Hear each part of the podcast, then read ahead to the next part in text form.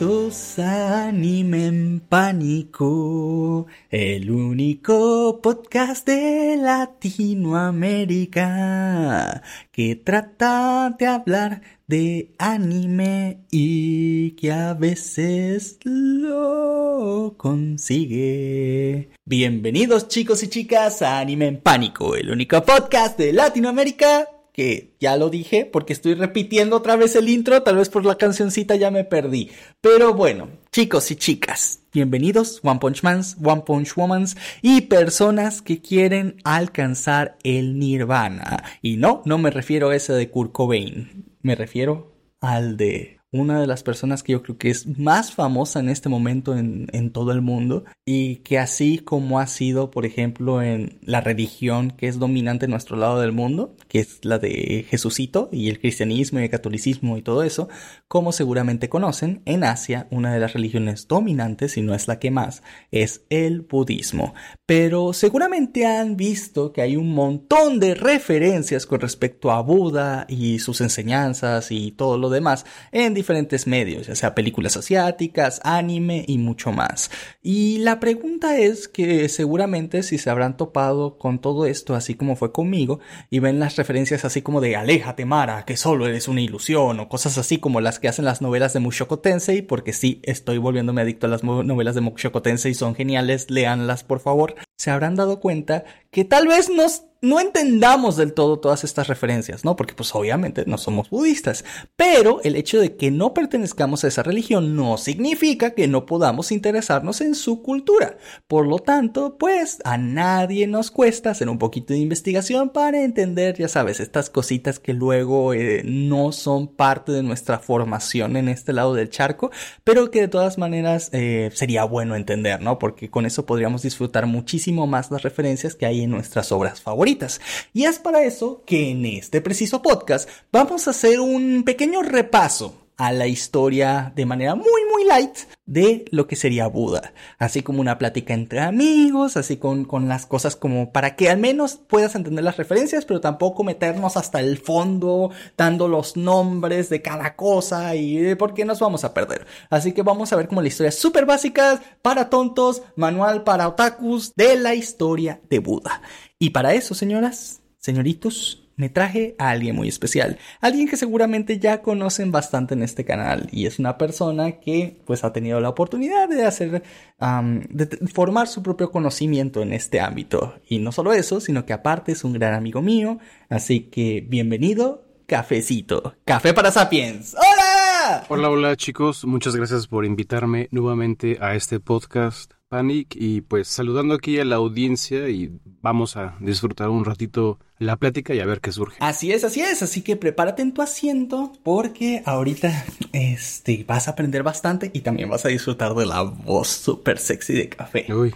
Así que, uh, este, así que vamos chicos. En primer lugar, en primer lugar, ¿quién es Buda? ¿De dónde salió? ¿Qué, qué, qué, qué es esta personalidad que todos no, nosotros conocemos como ese tipo panzón? Que por cierto, déjame decirte una cosa. Cuando veas el, el Buda panzoncito, ese no es Buda porque Buda no estuvo tal cual eh, gordito. El, que se ve en, en, esas representaciones donde tienes una estatua dorada de un tipo super panzón y calvo, ese es Otei, es un monje chino y, y no, no, no es Buda, ¿vale? Entonces, este, no sé por qué, mucha gente los ha confundido porque pertenecen más o menos a la misma, digamos, línea de pensamiento, pero no son la misma es que, No hay un Buda Es que hay una estatuilla que le llaman el Buda de la suerte y es gordito. Entonces usaron la imagen Oh. de ese monje que tú mencionas y pues lo ponen ahí para eh, prácticamente rezarle, aunque técnicamente no es un rezo, pues, para que te traiga suerte, ¿no? Por eso mucha gente lo relaciona con el budismo, porque digamos, el Buda, pues, porque es como que Oh. la parte comercial.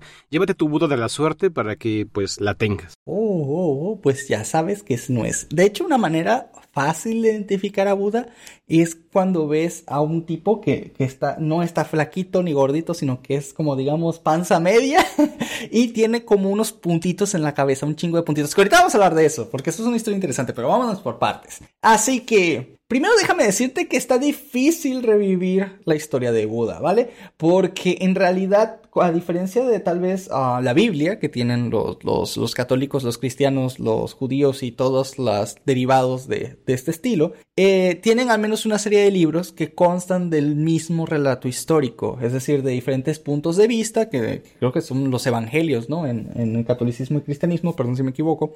Em, pero la cosa es que eh, digamos que tenemos la misma historia desde diferentes puntos de vista y hay como una recopilación de estas historias. El problema con el budismo es que esto como tal no existe, así que lo que sabemos de, de Buda es a través de un montón de fuentes diferentes que se han traducido de maneras muy distintas y que vienen de, de, de, de digamos, de de relatos incluso este, de diferentes sitios. Hay partes que son hechas, digamos, por pseudo, bueno, no voy a decir pseudo, sino por historiadores muy primitivos. Hay otras que son hechas más por el lado religioso y eso hace que sea muy difícil, pues, saber exactamente cuál es la verdad.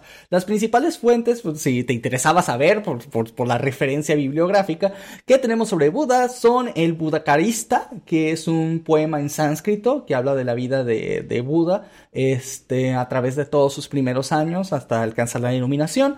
Eh, los, algunos de los sutras, sobre todo el Lalita Vistara, es este que por cierto, si no lo sabías, los sutras, porque esto es una, una referencia este, bastante famosa, son frases cortas que transmiten líneas de pensamiento, ¿vale? Son como el equivalente a los pasajes de la Biblia. No son exactamente lo mismo, porque los pasajes de la Biblia son como contar un cuento en partes, pero son partes muy chiquitas. Bueno, en este caso, eh, los sutras son como para transmitir un pensamiento que dijo Buda o una enseñanza o algo así. Entonces, bueno, te, te la dejan en una frase suelta, facilita de entender, ¿no? Y algunas de ellas también cuentan parte de su historia que es a lo que voy. Y bueno, ya de ahí hay este, los relatos de Yakata, los textos de Gadara, el Mahavastu, este, que también cuenta como historia, estas sí son como las narraciones por parte de historiadores. Pero bueno, ese es el punto. Esas son las fuentes que tenemos de recopilación para saber sobre la historia de Buda.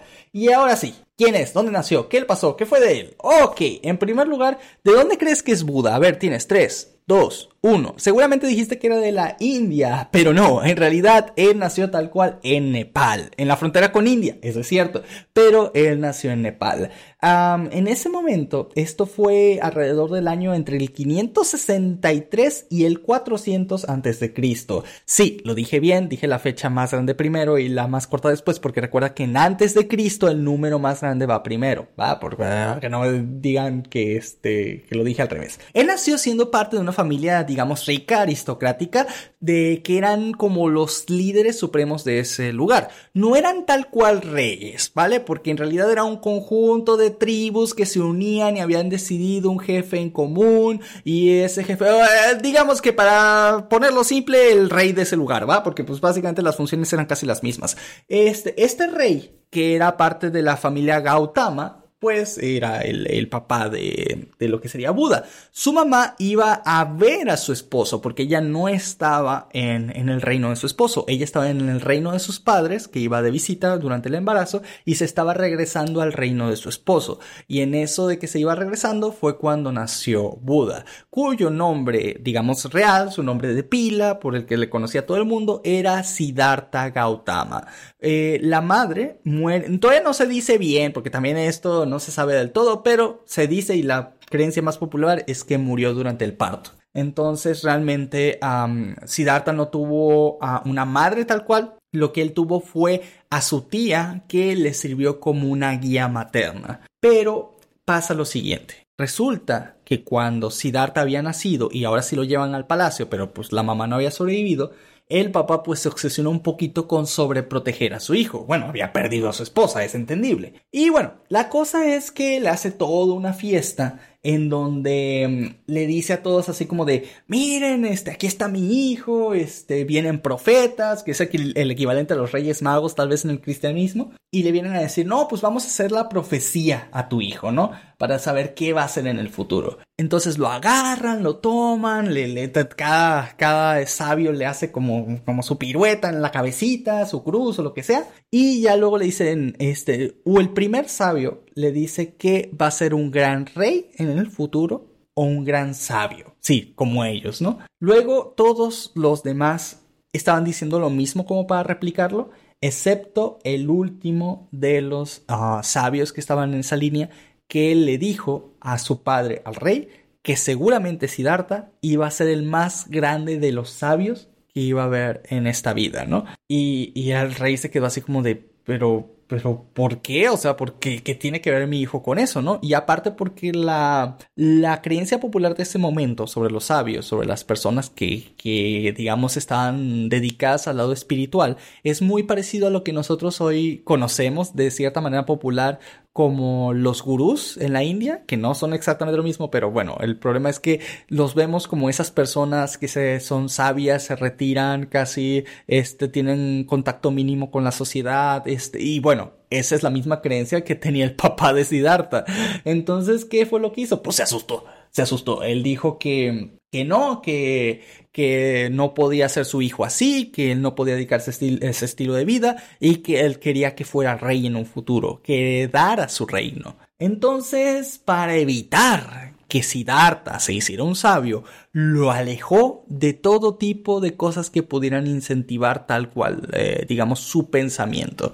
Lo, lo, puso en clases de tiro con arco, de, de guerras, de, este, de, bueno, de tácticas de guerra más bien. lo puso con todos los placeres de la vida, le dio tres palacios, uno para que estuviera en verano, otro en invierno, otro en la época de monzón, que, que es la época de lluvias de, de allá de la India. Y bueno, el chiste es que siempre estaba rodeado también de acompañantes femeninas que le daban todo tipo de placeres de lo que tú quieras, si ya sabes a qué me refiero. Y aparte de todo esto, eh, con el tiempo se casó con, con, lo que sería su esposa, la cual también era hija de otro, digamos, rey muy importante, que de nuevo no eran reyes tal cual, pero bueno, eh, la función era la misma, y con ella tuvo un hijo. Entonces él podría decirse que tenía una vida bastante plena no tenía ningún tipo de carencias, la pasaba bastante bien y así pasó 29 años de su vida. 29 años de su vida, básicamente siendo un niño mimado, así tal cual, o sea, o sea, y él mismo se daría cuenta de eso en un futuro, pero la cosa es que así, tal cual, o sea, estaba mimadísimo. Hasta que un día, durante lo que sería la ceremonia del arado, que es cuando, digamos, como el equivalente a la primavera, eh, que indicaba la, la época de cosecha, él vio en el patio a dos insectos. Estos insectos, este, se peleaban, parece que se estaban peleando por algo entre sí y un insecto termina desviviendo al otro y se lo termina comiendo. Entonces, esto para Siddhartha era extraño, porque ¿por qué tenía que pasar los seres por el sufrimiento? ¿Por qué alguien tenía que, que sufrir? ¿Por qué teníamos nosotros que morir? ¿Por qué tendríamos que pasar por todo eso? ¿Y por qué había personas o otros seres que se aprovechaban de eso? Porque existía un ciclo de la vida en el cual ah, se dedicaba a preservar, digamos, esa, esa cadena de sufrimiento y de aprovechamiento de otros. Entonces lo que él hizo fue que, pensando en todo esto, se sentó bajo la sombra de un árbol y se quedó allí meditando, o sea, es decir, solamente pensando resulta ser que esta es la, la, conocida como la primera meditación de Buda. Y pasa y resulta que este, dicen los cuentos, porque hasta aquí llega la parte de los historiadores, pero las partes, digamos, mitológicas dicen que la sombra del árbol no se movió de su lugar para cubrir a Siddhartha durante todo el tiempo que él estuvo meditando. Tanto así que llegó su padre, y al ver que la sombra del árbol no se movía y no correspondía a la del sol, terminó inclinándose hacia, ante su propio hijo, y varias cosas ahí, ¿no? Pero pues después de esto, de la meditación, digamos que su vida siguió normal, nada cambió realmente, pero tenía esa espinita, ¿no? Tenía esa espinita de que tal vez estoy haciendo algo mal, tal vez no, no estoy haciendo lo que se necesita para evitar ese sufrimiento. Ya tú deja en el mundo, aunque sea en mí mismo, no soy capaz de, de evitarlo. Entonces, durante todo este, este pensamiento, pues él seguía haciendo sus cosas cotidianas. Y ahora sí, dicen los mitos de nuevo, que él era perfecto en todo. Era un excelente príncipe, atento con sus súbditos, muy amable, que era un buen estudiante de todos sus maestros, que era buen guerrero, que era excelente esposa, que la popó le, olía rosas, o sea, todo. O sea, e, e, este güey era perfecto en todos los sentidos que se le pudiera dar, ¿no? Un día, él de la nada tuvo en medio de un día normal que estaba contemplando la naturaleza algo que serían sus cuatro visiones, eh, que son, o sea, digamos como que se alucinó de repente, o sea, estaba así normal, pum, y le llegan imágenes a la cabeza, ¿no? Que son la de un anciano, un enfermo, después un cadáver y una zeta que son esas personas que buscan lo que sería la perfección espiritual, así como los conocemos, que renuncian a todo lo mundano del dinero y todo eso, ¿no? Entonces, bueno, la, eh, bueno, hay muchos, este, hay muchas interpretaciones con respecto a lo que serían estas misiones, ah, pero digamos que entre ellas podríamos decir que son una interpretación del ciclo de la vida y una posible solución. Es decir, a lo de eh, que un anciano refiriéndose al tiempo limitado que tenemos y la posible muerte. Eh, un enfermo, pues lo mismo, ¿no? Una, una posible muerte y el cadáver siendo ahora sí, digamos, la muerte inevitable. Y la única posible solución es dedicarte a, a ti mismo o al pensamiento a través de lo que sería el ascetismo. Pero aquí está la cosa, estos son interpretaciones, hay millones de interpretaciones sobre estas visiones, así que pues esta es como una de las más conocidas o lo que engloban casi todas ellas. Ahora, em, después de que este, tener estas visiones ya no se sentía para nada a gusto en la vida del palacio, solo sentía que estaba perdiendo el tiempo. Y bueno, eh, ¿por qué? Porque él sentía que él pronto se enfermaría o que en algún momento envejecería que podría morir en cualquier momento y que sin importar cuál de estas pasara, él iba a perder todo lo que amaba y por todo lo porque lo que se había esforzado. Así que la única manera que él sentía que valía la pena vivir era buscando su propia paz y la salida a todo sufrimiento. Y de cierta manera, si fuera posible, él compartir esa experiencia. Entonces, para lograr esto, él le pide a su padre que, que por favor le deje eh, irse del palacio. él quería irse a meditar, él quería conocer del mundo, él quería eh, aprender de otras personas, pero pues su padre, acuérdate que lo tenía muy protegido de todo esto y no quería que se fuera porque pues según las visiones pues él iba a ser un, un súper gran sabio, pero pues eso al papá le asustaba y pues el papá dijo que no, que no, que tú te quedas, tú no puedes salir de la casa, ya son más de las nueve de la noche, este, no, tú te tienes que quedar aquí. Cuando Siddhartha le empezó a insistir muchísimo con que no es que yo me tengo que ir porque es que de verdad estoy pidiendo mi tiempo aquí y ya el papá le dijo, te doy lo que tú quieras, pero por favor, quédate. Y es cuando Siddhartha le dice, ok, entonces te pido que no me hagas envejecer o te pido que no me hagas enfermar por favor te pido que no me dejes morir. Qué táctica tan tramposa de Siddhartha, ¿eh? Sí, sí, pues, era imposible, ¿no? Y el papá dijo, pues no puedo cumplir ninguna de esas. Y yo digo, pues eso es lo que yo quiero solucionar. Entonces, que, que, que, bueno, el budismo tal cual soluciona eso, pero bueno, el chiste es que eso fue lo que le dijo a su papá, ¿no? Y bueno, Ah, el chiste es que a pesar de toda la rabieta, digamos, con, palabras muy filosóficas, este, pues el papá le dijo, no, te quedas porque soy tu papá y me haces caso, ¿no? Y Siddhartha de, ah, chale. Y se va, se va, por ahí se pierde, en la noche se va a dormir. Y esa noche tuvo lo que se conocen como los cinco sueños, ¿va? Esto está un poco profundo, así que voy a tomarlo lo más light que se pueda. En el primer sueño, él se vio a sí mismo durmiendo de, usaba eh, de almohada lo que sería la cordillera del Himalaya, ya sabes, esas que tienen las montañas más grandes del mundo. Y aparte de eso, su mano izquierda descansaba en lo que sería el mar del este, la derecha en el mar del oeste y los pies en el mar del sur. En otras palabras, imagínate lo que él estuviera durmiendo pegado en la India. ¿Ves que la India es como un conito hacia abajo? Pues imagínate que la cabeza está arriba, las manos unen cada de los océanos de los lados y hasta abajo, pues los pies. O sea, básicamente es lo que él soñó, ¿no? esto se interpreta como que era lo de que él necesitaba despertar el conocimiento de sí mismo.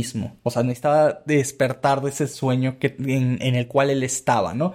que es el sueño de la vida, muchas interpretaciones de esta madre, por eso no, no me voy a poner muy denso con eso. El segundo sueño narra que era de que vio cómo le crecía una enredadera desde su ombligo y se lo llevaba al cielo. Algo así como el cuento de los frijoles mágicos, ¿va? Pero que le crecía desde el ombligo. Está más bizarro. Y em, lo que sucede con esta interpretación es que dicen que es una manera en que se le hacía saber que tenía un futuro como Buda, en donde tenía que proclamar sus enseñanzas a los seres humanos y hasta a los seres celestiales. Ah, sí, no sé quién hace estas interpretaciones, perdónenme. Eh, eh, eh, yo no sé dónde sacan que, el, que, la planta que se va de tu ombligo al cielo significa todo eso, pero mira, aquí hay gente que lo interpreta de muchas maneras. Luego, tuvo el tercer sueño, que es donde vio gusanos blancos con cabezas negras que trepaban por él. Uy, esta cosa.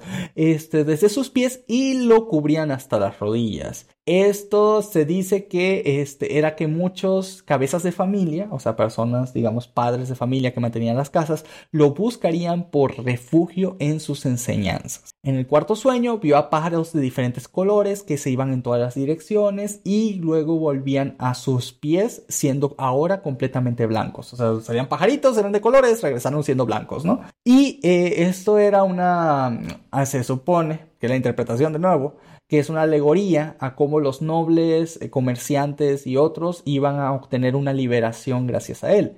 Y por último, el quinto sueño fue de él caminando sobre una montaña llena de excremento, o sea, de, popis. Y este, y a pesar de él estar caminando encima de toda esta suciedad súper desagradable, él no se ensuciaba, ni su ropa tampoco. Y bueno, esto, la interpretación, la interpretación ahora de esto es que él iba a recibir regalos como túnicas, alojamiento, este dinero, joyas, comida, pero que iba a poder usarlos sin tener ningún tipo de apego a ellos. Entonces, bueno, esos eran los cinco sueños de Buda. Y cuando él se despierta, o sea, digamos que tiene su alucin, su viaje super machín con todo lo que te acabo de decir, él se despierta y todo el mundo está dormido en el palacio. O sea, despertó tarde en la noche, pero se dio cuenta de que había una espesa niebla. Bueno, eso dicen los mitos, ¿no? Que había una niebla que cubría el palacio y todo el mundo estaba profundamente dormido. Todo, todo, todo el mundo. Yo digo que nada más eran las 2 de la mañana, pero bueno, aquí lo ponen como que una niebla mística que mandaron los dioses para dormir a todos y que entonces Siddhartha tuviera su oportunidad para fugarse del palacio. Entonces, eso fue exactamente lo que hizo. Vio a todo el mundo dormido y dijo, pues mi papá no me dejó irme, pues yo me voy a la mía. Entonces, agarró, le dio un beso a su hijo y a su esposa que estaban dormidos y no despertaban y tomó este mm, tomó un caballo y al único que despertó fue uno de sus sirvientes más leales al cual lo invitó a irse con él. El sirviente no quería irse y trató de despertar a los demás, pero no sirvió de nada. Así que ni modo, se tuvo que ir con Siddhartha. Ahora, él viajó y viajó y viajó cruzando tres reinos completos. Eh, durante este tiempo, él se afeitó la cabeza, se quitó la barba y ahora sí se convirtió en una zeta. Entregó todas sus pertenencias que tenía a su sirviente y le dijo que se devolviera al palacio. Bueno, lo pinta muy bonito, pero los historiadores lo que dicen es que el sirviente estaba de ¿cómo nos vamos a ir? ¿Ahora qué vamos a comer? ¿En dónde vamos a estar? Este, tienes que regresarte con tu papá, pídele perdón.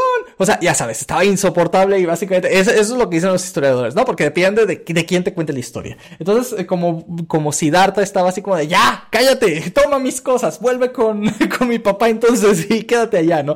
Básicamente eso fue, fue lo que parece que pasó, pero poniéndolo de una manera más bonita en los mitos fue más o menos como de es que bueno Siddhartha quería hacerle saber a su padre que no, no había sido por él que se había ido es decir que no fue porque su padre lo tratara mal que no fue porque este porque tuviera algún tipo de rencor contra él lo amaba y lo amaba muchísimo, pero que este era el camino que había elegido. Así que le dijo a su sirviente que volviera con sus pertenencias y le dijera a su padre que estuviera tranquilo, que fue el camino que él decidió. Ves como varía bastante dependiendo de quién lo cuenta, pero bueno. Luego hay por ahí un cuento en donde lo único de valor que le quedaba era su túnica. Ahora, con su túnica pasa algo muy especial porque se supone que se la intercambia un mendigo. Le dice al mendigo, oye, toma mi túnica que es súper carísima, dame la tuya que no vale ni, ni dos tostones y, pues así me voy, ¿no? O sea, para ahora sí ser completamente, estar desde cero, ¿no? Ser un sabio desde el inicio, o sea, sin saber nada, desde el, desde, desde, perdón, desde las raíces. Entonces dicen los mitos que había un árbol por ahí que al ver tal acto de humildad se arrodilla, bueno, se arrodilla, no, se inclina ante Buda. Entonces ves, ves en las representaciones como hay árboles inclinándose ante él cuando él entrega su túnica. Pero bueno, el, eh, ¿Por qué a veces digo este, digo este tipo de cosas? Porque vas a ver en los relatos de Buda que pasa este, este, estas cosas muchas veces. O sea, de la nada sale una serpiente y, y lo protege de algo. De la nada un árbol se inclina ante él. De la nada, o sea, eh, pasa muy seguido. O sea, pasa muy seguido que de la nada cosas de la naturaleza este, hacen cosas por él. No es que él haga los milagros como los hacía Jesucito, sino que en este caso las cosas interactúan y, lo respetan. Eh, es, es, bonito, de cierta manera, pero al mismo tiempo es como que extraño, ¿no? O sea, imagínate que le das tu ropa a alguien y de, la nada un árbol se, se, pone a la mitad, ¿no? Y tú de, qué onda?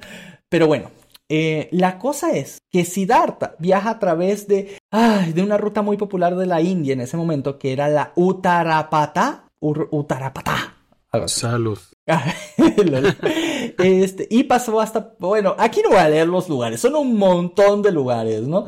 Este, y aquí conoció a un rey que era el Bim, ay Dios mío, era el rey Bimbisara, del cual eh, se quedó fascinado de que Buda haya, bueno, de que en este momento todavía Siddhartha haya renunciado a todas las cosas de palacio, lo quiso escuchar, quiso estar de su lado, quiso así como decirle, no, pues vente para acá, te hago noble de mi corte, pasémosla bien, porque en realidad lo que necesitaba Siddhartha pues era un poco de comida, por eso fue con eso, y, al final terminó conociendo al rey, se llevó súper chido, fue su compa, pero este Siddhartha le dijo, oye, es que no me puedo quedar o sea, yo, yo ando apenas iniciando mi camino para la iluminación y lo menos que quiero es volver a un palacio. Así que, pues, sales, ahí te ves, ¿no? Y el rey de, no, no te vayas. Y, y Siddhartha ok, ok, vamos a hacer algo. Cuando yo aprenda la iluminación, vengo y te la digo. Y el rey de, ah, pues va, va, va, date, date, date. Y bueno, ya, Budita, bueno, Siddhartha sigue su camino y, este, y durante ese tiempo, pues vivió en el monte, o sea, vivió entre bosques, vivió en medio del cerro y, pues tuvo que enfrentarte pues, a todas las condiciones que esto requiere, ¿no? O sea, aprender a mantenerte por ti mismo, aprender a, comer, digamos, lo que sea, porque acuérdate que él era un niño mimado de palacio. Entonces, pues tuvo que aprender a la dura de nuevo todo casi desde cero, como lo hacemos las personas normales. Y bueno, este, eventualmente llegó con lo que sería un maestro de meditación yógica, que sería Arada Kalama, el cual le era practicante, o más bien era uno de los fundadores, de una disciplina que se llama la meditación de la esfera de la nada, que es básicamente tratar de alcanzar la iluminación sobre pensamientos que no vayan literalmente hacia ningún lado. Es ese típico de mantén tu cabeza completamente en blanco, no pienses en nada y eventualmente encontrarás la respuesta. Pues bueno, eh, Siddhartha se quedó un buen rato practicando con este tipo y sintió que no llevaba para ningún lado. Que, literalmente esto no servía para nada. Y le dijo, pues sale, bye. Yo no, esto no lo encuentro que, sirva de un coño, así que me voy. Y luego de eso, pues fue buscando a más maestros que, que pudieran enseñarle diferentes tipos de meditación. Así que encontró otro maestro llamado Udraka Ramaputra. Uy, Dios, qué nombre tan feo. Y bueno, a través de este, él quería entrar a un nuevo nivel de conciencia, utilizando otro estilo de meditación que se llamaba la esfera de mi percepción y no percepción. Mío, qué nombre tan malo también. Y bueno, la cosa es que no sé, este sí no sé de qué va, así que no, no voy a opinar nada de este. Y la cosa es que también Siddhartha dijo lo mismo, se quedó casi un año entrenando con él y dijo, esto no me sirve de nada, pues sale, ahí te ves. Después de haber pasado con este y muchos otros maestros, Siddhartha dijo, ¿sabes qué? Estoy harto, mm, o sea, cada quien tiene, digamos, eh, su forma de ver las cosas, pero no encuentro uno que realmente sirva. ¿va? O sea, es como que todos son unos charlatanes, yo quiero una manera. Bueno, no es que fueran charlatanes, es que cada quien lo trataba de ver por, a su manera, pero Siddhartha decía que no iban para ningún lado. Entonces él quería buscar su propia manera de, hacerlo. Así que lo que hizo fue que renunció completamente a cualquier tipo de consumo que no fuera necesario. En otras palabras, casi no comía, en teoría ni siquiera bebía agua, se supone que solo bebía el rocío de la mañana y eso era todo lo que le caía en los labios y eso era todo el agua que bebía. Eh, pero bueno, el chiste es que bebía muy poquita agua, ¿no? Y bueno, mucha gente empezó a conocerlo a través de este, digamos, de esta práctica de, del no consumo extremo, por decirlo de alguna manera, y lo empezaron a seguir. De hecho, tuvo en ese momento cinco discípulos. pero pasó el tiempo, pasó el tiempo, pasó el tiempo, y llegó un punto en que Siddhartha estaba en los huesos. O sea, de tanto no comer, de tanto no beber, eh, no se podía casi ni mover se sentía súper mal. De hecho, se le veían las costillas y la, y la columna vertebral ya tanto de tan delgado que estaba. Y fue a un río. En ese río, mientras se bañaba, vio que había una persona que le estaba enseñando a, a otras, a unos alumnos, a tocar la, un, algo parecido a una guitarra, ¿vale? Y en ese momento, esta persona decía que si apretas demasiado las cuerdas, no va a salir el sonido. Y si no las apretas bien, o sea, si las dejas muy flojitas, tampoco va a salir el sonido. Que para que salga un buen sonido, lo que tienes es que dejarlo un punto medio, donde no esté ni tan apretado ni tan flojo. Entonces Buda dijo, bueno, Siddhartha dijo, oh, ya, ya, ya, lo tengo, o sea, ya, eureka, ¿no? Este, no se trata de, de, estar en el extremo donde no coma nada ni haga nada, pero tampoco se trata de estar en el extremo de los placeres. Y para este momento él ya había pasado los dos extremos, ¿no? En el de no comer, no beber, no tener para nada, no poder ni moverse, y en el extremo, pues, que tenía en el palacio, ¿no? De comer cuando quería, de tener un montón de mujeres, de tener eh, toda su vida casi perfecta, y pues ni uno de los dos estados lo llevaba a donde él quería, que él quería alcanzar el nirvana. Eh, entonces, al no poder hacerlo, pues dijo, pues el camino es el camino del medio, el, camino del equilibrio, que de hecho, como puedes darte cuenta, lo que es las referencias al equilibrio en casi todo lo que sea la, la parafernalia de cosas relacionadas al budismo, budismo, está presente. Entonces, bueno, para que tengas una idea de las ideas de otra de las referencias que tienen que ver con el equilibrio dentro de todo esto. Así que después de bañarse en el río, Siddhartha salió y una niña que pasaba por ahí con un arroz con leche, bueno, no exactamente eso, pero como algo muy parecido de la India, pues vio que pues este tipo súper delgadísimo se estaba bañando, que apenas se podía mover y pues le brindó un poco de, de ese arroz con leche, a lo cual Siddhartha aceptó gustoso. Y los discípulos de Siddhartha que estaban pasando por ahí lo vieron y se quedaron decepcionados de él porque pensaron que se había vuelto un indisciplinado. Pero Siddhartha dijo, no, no, no, escuchen, lo que pasa es que descubrí que esta no es la manera de, de alcanzar este, el lugar al que queremos llegar, esto es simplemente una distracción porque no tampoco está sirviendo para nada y lo mejor es tomar un camino de medio, pero sus discípulos no quisieron escuchar, de hecho lo tomaron como que si fuera ya, como que hubiera abandonado la doctrina y lo dejaron tirado. Literalmente se fueron, ni le hablaron y lo dejaron solo. Entonces, pues Siddhartha dijo, ah, chale, pues ya me quedé solito. Qué, qué, qué mal, este, qué mal plan, ¿no? Por esta gente. Pero bueno, ni modo, yo seguiré mi meditación como he hecho siempre. Pero esta vez no me voy a automortificar, que es lo que él decía, ¿no? No me voy a estar automortificando porque no es el camino. Entonces se encontró a un árbol que ahora es conocido como el árbol de Bodhi, en el cual él se sentó a meditar. Y es donde ocurrió lo que sería su meditación más famosa. Y es que él no se levantó, no hizo nada durante días que no fuera exclusivamente meditar. Ahora, él dijo, yo me voy a quedar aquí y no me voy a levantar hasta encontrar el nirvana o que me desviva. Así que vamos a darle duro, ¿no? Entonces se puso a pensar, se puso a meditar, reflexionó de su vida, cosas, cosas de meditar. Y en ese momento pasa que pues el sol le estaba pegando y le estaba pegando muy fuerte. Pero unos caracolitos que iban pasando por ahí se dan cuenta de que el pelón este pues estaba quemando el coco, literalmente, porque estaba pensando, pero al mismo tiempo porque le estaba pegando el sol. Y dijeron, sí, los caracoles, porque aquí los caracoles piensan. Este, y dijeron que si se interrumpía esa meditación eh, podía ser muy problemático, que en realidad él estaba en medio de algo súper de, de, digamos, de capacidades divinas y todo eso. Así que este caracolito le dijo a los demás caracolitos que fueran con, eh, con este calvito y que lo cubrieran del sol. Entonces, 108 caracoles se juntan y se suben, sí, ya sé, cuando, cuando lo ves tal vez en este tiempo suena como a súper asqueroso que se te suban 108 caracoles, pero bueno, es la historia de Buda, ¿vale? No, no la mía. Se le subieron 108 caracoles en la cabeza y lo protegieron del sol. Así que cuando veas esa representación de Buda con unos piquitos en, en, en la cabeza, quiero que sepas que Buda todo el tiempo estuvo calvo, ¿va? Cuando lo veas con esas cositas que parecen en la cabeza extrañas, en realidad estás viendo los caparazones de 108 caracoles que se quedaron pegados en la calva, ¿va? Por lo que sé, estos 108 caracoles que se le subieron son varias interpretaciones, que es, por ejemplo, los 108 ah, impedimentos mentales que no te dejan entrar al, al nirvana, ¿no? que tiene que ver con cosas como, le, no sé, distraerte con un montón de cosas. La verdad es que no le presté atención, ¿para qué te voy a decir que no? De hecho, creo que eso lo sabe mejor, lo sabes mejor tú, cafecito. Ah, bueno.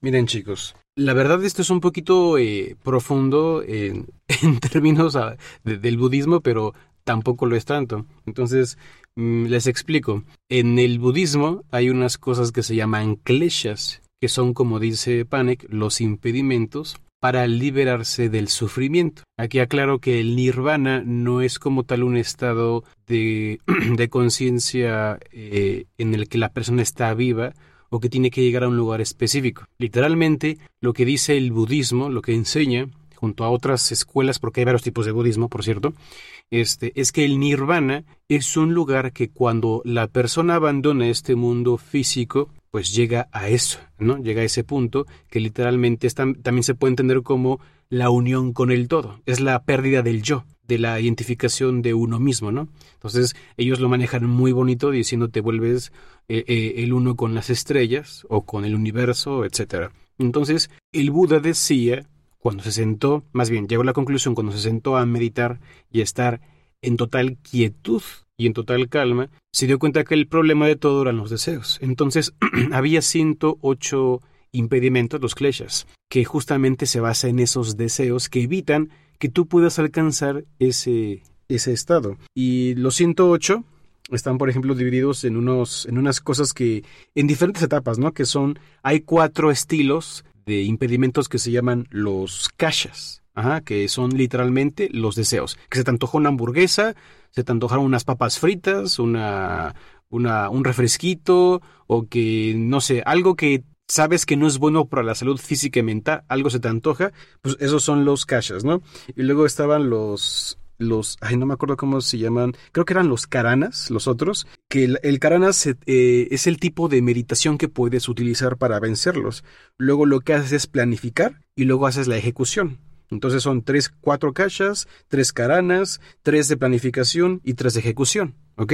Eso da en total 13. Y, si, y el 13 es, eh, digámoslo así, si tú multiplicas 4 por 3 por 3 por 3, da los 108. ¿Ok? Entonces del número 13 sale el 108 que representa esos 108 impedimentos, esos kleshas. Y eso es muy interesante porque, por ejemplo, ahora tomando el anime, vemos a en Saint Seiya, Shaka de Virgo. Tiene un... ¿Cómo se llama el, el, rosario? No me acuerdo cómo se llama. El rosario de las 108 cuencas, pero sí tenía un nombre. Tenía un sí, nombre, tiene un nombre, pero no me este acuerdo el... Creo, Ay, creo que comenzaba con paja, algo así, pero no, no me acuerdo. Yapamala. Yapamala, cierto, Yapamala. Tenía un Yapamala, ¿no? Que son ciento... es de 108.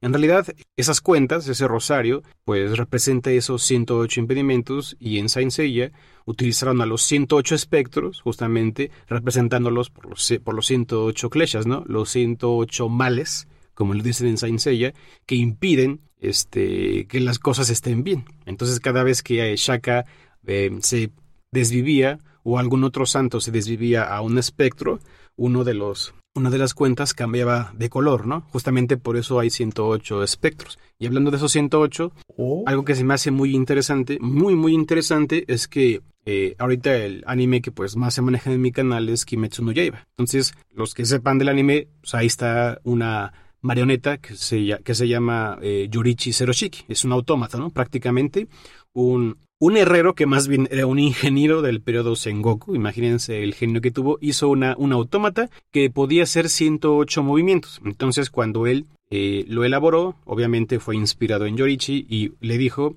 a ver, échate tus movimientos. Entonces estuvo observando los movimientos de Yorichi y se dio cuenta que tenía 108 eh, movimientos distintos y se los agregó a la marioneta. Entonces, lo que hace Yorichi, lo único que hace Yorichi es hacer 12 posturas. Y la treceava, que es la, la final, como lo dice el manga. Y aquí aparece el número 13.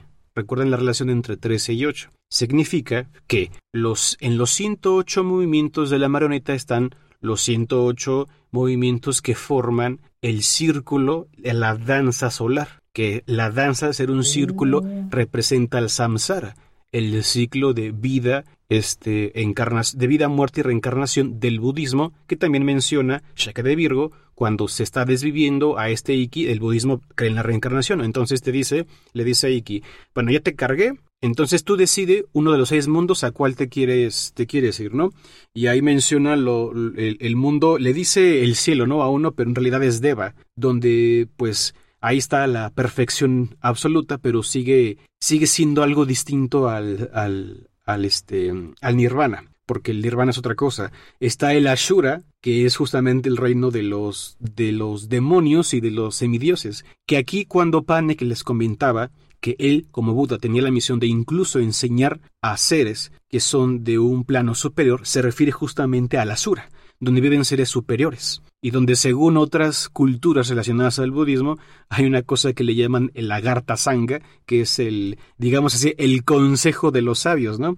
donde vienen los avatares y donde Buda es considerado uno de los avatares de que, ¿saben qué? El mundo ocupa un sabio, un iluminado, hay que mandarnos, ahora, ahora le toca a Buda, ¿no? Por ejemplo. Entonces, de, de, de ahí, de ahí viene. Entonces, es entendido, ese, es interpretado que, que Buda es un espíritu muy viejo y que encarnó y por eso tenía esa, ese, ese, conocimiento. Y está el mundo humano, pero también está el mundo animal. Por eso los budistas creen también que si alguien muere, pues se puede, puede revivir como un gusanito o como un venadito. Y está el preta, que es los espíritus, espíritus hambrientos, que cada que un cuerpo muere, se desintegra y se va pudriendo, pero hay espíritus que literalmente quieren la carne y, de, y para poder regresar a la vida. Y luego está el interesante que es el Naraka. El Naraka es el infierno. Y ese, por ejemplo, se menciona también en Kimetsu no Yaiba, porque dice, Musan está en el abise cuando es derrotado. Perdón por el spoiler, sé que no lo sabía, pero pues ya, ya, ya estamos muy avanzados como para que alguien no lo sepa. Y se, supone que eh, en la filosofía budista, una, un alma va al infierno, pasa un tiempo ahí, después de que le meten sus, le meten sus, no sé cómo decirlo, sus latigazos, sus castigos, cumple una condena y vuelve a encarnar en, en uno de estos mundos regularmente en el mundo humano. Entonces, en el, el es donde van los peores criminales. Y ahí estaba Musan, porque sale en una entrevista, que están, por cierto, en el segundo fanbook oficial de Kimetsu no Yaiba, y lo dejan salir para que Musan sea entrevistado y preguntarle qué se sentía, qué se siente el aliento solar, ¿no? Y dice, Musan se siente de la fregada, está horrible y duele muchísimo. Entonces, está en un tiempo ahí y obviamente va a regresar y va a encarnar. Algo que también, por cierto, es, la referencia budista, ¿no? De, de, de, Kimetsu no Yaiba, que Yushiro, el asistente de Tamayo, está vivo y él espera a que su Tamayo vuelva a reencarnar. Ah, ¿es en serio? o sea, ¿esa es su motivación para seguir vivo? Sí, porque sabe que va a regresar, porque es budista, ¿ok? Entonces, como ella es demonio, va a cumplir una condena en el infierno y va a regresar. Y él va a estar ahí como demonio el tiempo necesario esperando. Aunque si yo fuera Yushiro, yo pues también me hubiera des autodesvivido para cumplir condena y ya pues encarnamos al, mismo tiempo, ¿no? Y esas son las, las, referencias, pero por ejemplo, cuando nosotros escuchamos cosas como los 108 eh, de, de, de, las cuentas de Shaka o los 108 movimientos de Yorichi Seroshiki y los 12 posturas del sol, con la treceava no entendemos las referencias. Es como tú dijiste al inicio de esto, de que al no ser japoneses, pues mucha información se nos escapa y se nos va. Entonces, este, para ellos puede ser algo implícito, como por ejemplo, eh, a mí lo que me encanta de la referencia que hace Gotoge, ya sabemos que la religión, digámoslo así, oficial de Japón es el sintoísmo, aunque son más budistas, bueno, lo que hacen ellos es combinar religiones, es que al ser el sintoísmo la principal religión, vemos que el Yorichi, que es el primer usuario del aliento solar, pues está representado, eh, lo representa el sintoísmo, ¿no? Pues porque habla de la diosa del sol, ¿no? Que es Amaterasu, y eso es sintoísta. Y el heredero es la otra religión que llegó, que es el budismo, y es eh, Tanjiro Kamado, y es por su apellido. Kamado es el nombre de una de un kami que es Kamadogami, ¿no? Pero Kamadogami literalmente es la transformación de un Buda de China y Nepal que tiene que ver con este hay una filosofía budista que tiene que ver con la adoración entre comillas adoración al sol que es Vairocona que literalmente es un Buda cósmico que lo representa el sol. ¿por qué? porque es la luz y la iluminación. Entonces eh, es la referencia de que Kamado es el sol desde el budismo y Yorichi es el sol desde el sintoísmo. Entonces todo eso no lo perdemos totalmente y no entendemos las, las referencias entonces, para concluir este, este pedacito informativo, pues los 108 cara, kleshas, perdón, que son los impedimentos para poder alcanzar el nirvana, están representados ya sea en las cuentas de, de Shaka o en los movimientos de este, de este Yorichi, ¿no? Que lo interesante es que hace más conexiones, porque hay un secreto Taisho donde Uta, la esposa de Yorichi, dice que le recuerda a él a un espíritu Jiso. Si tú vas a Japón o buscas imágenes, hay unos mini buditas que están en los, en los caminos, ¿no? Que muchas veces se parecen como niños ahí peloncitos. Esos, los Jisos son budas, de hecho son bodhisattvas, que el bodhisattva o bodhisattva se refiere a las personas que, que eh, siguen el camino del Buda o de la budeidad, así se le llama. O sea, sigues la filosofía, en este caso es la Zen en Japón, y te transformas en eso, dando a entender de forma no tan indirecta, sino muy directa, la eh, Gotoge, que pues es tan pro este Yorichi porque es un bodhisattva, ¿no? Está en el camino de la budeidad y tiene esa actitud totalmente quieta, calmada, mesurada, espiritual, ¿no? Ahí está, está ese recuerdo cuando Sumiyoshi veía hacer a Yorichi el aliento solar y dice, se mueve más como un espíritu que como un humano. Entonces está impregnadísimo, no solamente del Shinto, sino del budismo Kimetsu no Yaiba. Y Saint Seiya en el, en el lado de Shaka, pues también, ¿no? Pero muchos animes también son así. En este momento no recuerdo otro, pero en muchas ocasiones me he encontrado con eso, pues porque como sabemos, el manga anime es para japoneses principalmente. Entonces está basado obviamente en su cultura y son cosas que la mayoría de los nipones entienden perfectamente, pues porque es lo normal y nosotros nos perdemos de todo eso. Y pues ya, esa fue mi, mi cápsula informativa. Las curiosidades con cafecito. Está interesante el tema. Ahora, la cosa es que no solamente nosotros nos dimos cuenta que representaban esos 108 caracoles, también Buda entendió estas 108 cosas que son malas en el cerebro y que hay que deshacerse para llegar a Nirvana. Así que después de mucho pensar en cómo deshacerse de ellas, llegó a algo que se conoce como los 10 paramitas. 10 fórmulas necesarias eh, totalmente para llegar a la iluminación. Esas 10 son la generosidad, la disciplina, la paciencia, el esfuerzo, la concentración, la sabiduría, medios hábiles y elocuentes, lo que sea que eso signifique, compromiso, espiritualidad y conocimiento. Si cumples con los 10 paramitas, serás capaz de llegar a nirvana. Pero no necesariamente, o sea, tiene, es como prerequisitos, ¿va? Y después de eso, pues ya tendrías que meditar y, y todo lo demás. Pero digamos que como lo esencial, así como, digamos, eh, en el cristianismo, lo que necesitas hacer para llegar con Diosito es, en primer lugar, no romper los 10 mandamientos, ¿va? pues aquí es algo parecido, pero en vez de orientado a no debes o tienes que hacer esto, es, en el caso de Buda, es si quieres llegar a nirvana, tienes que cumplir con estas cosas que te estoy diciendo, ¿no? Entonces, cuando él se encontraba muy cerca de llegar a lo que sería la, iluminación, si quieres verlo así, hubo alguien que no quería que él llegara. Y a este se le conocía como el dios Mara. Este era conocido en la mitología en, en India por ser el dios de las tentaciones y la ilusión y pues tenía miedo de que si Buda llegaba a la iluminación, entonces le enseñaría a mucha gente el método de cómo hacerlo y entonces podrían superar todas las ilusiones de este mundo. Entonces, por eso mismo es que Mara se enfocó en hacer de que Buda no pudiera llegar. Lo primero que hizo fue mandar a los ejércitos. Esto ya es pura mitología. De aquí en adelante es puro 100% mitología, ¿va? Este, a menos durante este ciclo de la meditación. Llega Mara y le dice a los diablos, a las diablesas, por ahí le dice también a Musan, le dice a Hades, le dice a todo el mundo, vamos a juntarnos y le caemos a este güey y lo madreamos entre todos. Entonces van todos los ejércitos de Mara y atacan a Buda. Pero cuando las flechas y las espadas caían, ante Buda solo había flores. Es decir, estaba convirtiendo todo en florecitas del güey. Entonces, este, Mara no, no entendía por qué. Y Buda le explica, ¿no? Así como de, todo lo que tienes en tu ejército son eh, ilusiones, ¿no? De que si eh, tu primer ejército es el hambre, el segundo es la sed, el tercero es vanagloriarte a ti mismo, el cuarto es esto, el quinto es aquello y no sé qué. Y le dice, pues básicamente tus ejércitos son falsos y no me afectan. Entonces, pues el ejército de Mara desapareció. Entonces Mara, pues enojado porque pues, le habían deshecho el ejército, dijo, mm, ok, ¿qué, ¿qué, le envío? Y le envió a sus hijas. Entonces lo quería distraer. Eh, tenía las tres hijas, que bueno, no me quiero ir muy al fregada con tantos nombres y tantas cosas, pero pues bueno, por si te interesa saber cómo se llaman las hijas del mayor de los diablos de, esta mitología, son Tanja, que es la encarnación del deseo irrefrenable. Es cuando te quieres tirar a alguien porque, uff, está buenísima, bueno, esa es Tara. Que está Raga, que es el placer incontenible.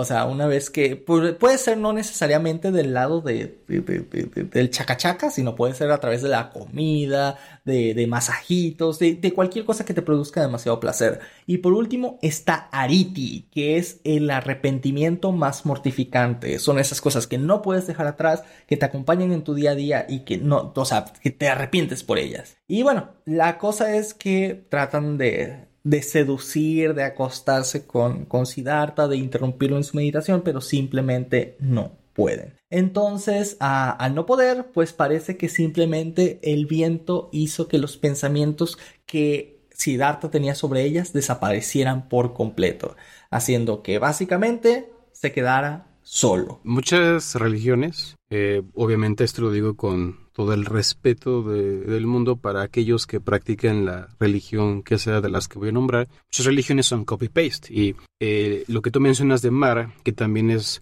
conocido como Maya, que se escribe con I latina, M-A, I latina y luego A, pero también como Maya, que significa la ilusión o la eterna ilusión. Eh, bueno, aparte de los occidentalismos y eso, es el paralelismo, literalmente el copy-paste más bien, entre una otra religión que conozco muy bien que es pues todo lo que tiene que ver con la mitología judeocristiana. Y es que el maya aparece, está personificado como una deidad que es el que está tentando a Buda, ¿no? Para mostrarle un montón de cosas que no son parte de la verdad y es lo que representa. Y es muchas, es mucho más que eso. Todo lo que ve en la vida real no es la verdad, solamente es la realidad y la realidad es una ilusión. Entonces me recuerda mucho cuando este el Jesús Cristo decide irse al desierto para convertirse y se le aparece Satanás, que en su etimología del hebreo Satán significa adversario. Entonces muchos lo interpretan como el adversario eres tú mismo, tus propios deseos, tal como lo decía el Buda. Y Satán le dice,